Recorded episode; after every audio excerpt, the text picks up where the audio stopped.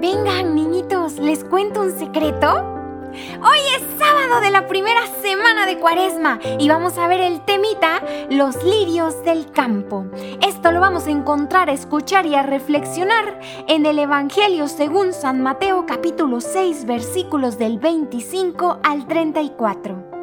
Pongamos muchísima atención, abramos bien esos oídos, pero sobre todo dispongamos el corazón.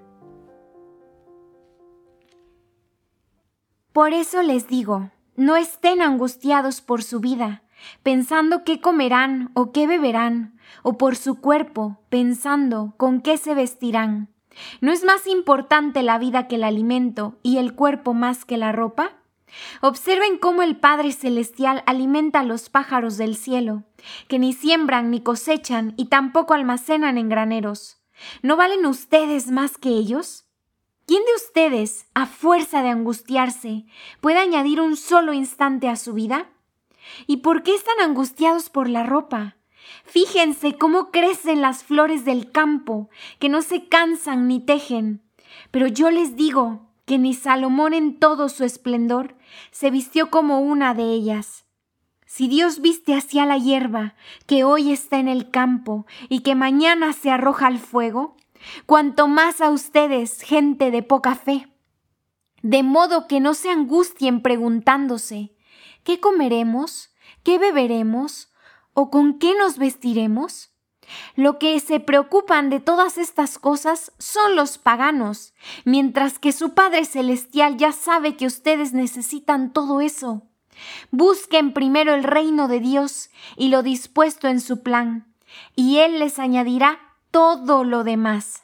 No se angustien por el día de mañana, pues el mañana se angustiará por sí mismo. Cada día tiene suficiente con sus propios problemas. Palabra del Señor. Decimos todos, Gloria a ti, Señor Jesús. Niñitos hermosos y niñitas preciosas como podemos ver en esa imagen de la flor silvestre, que nos recuerda que no debemos preocuparnos. Dios cuida de nosotros. ¿Y qué es en sí la preocupación? Ese preocuparse. Antes de ocuparnos ya nos estamos ¿qué? preocupando exactamente. Porque al principio, cuando Dios creó el mundo y todo lo que hay en él, pero absolutamente todo, ¿eh? no se escapa nada.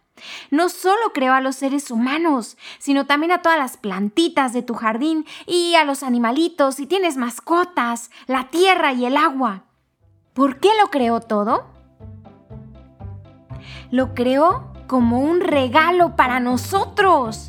Un regalazo, el mejor de los regalos cada pedacito de la creación, desde el océano aparentemente ilimitado hasta ese pequeñito granito de arena, fue creado por Dios y lleva su marca, la marca de Dios.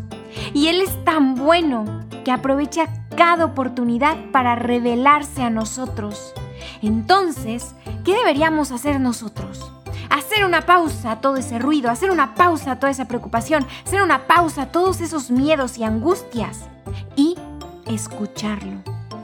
Incluso aquellos pajaritos que van en el cielo, que a veces volteamos arriba y están volando, y aquellas florecitas que crecen guapísimas, bellísimas, silvestres en el campo, están ahí para enseñarnos acerca de Dios. Si Dios se preocupa lo suficiente por una flor como para vestirla de belleza, entonces, ¿cuánto más se preocupa por nosotros? Y si Dios se preocupa tan profundamente por nosotros, entonces, ¿de qué tendríamos que preocuparnos?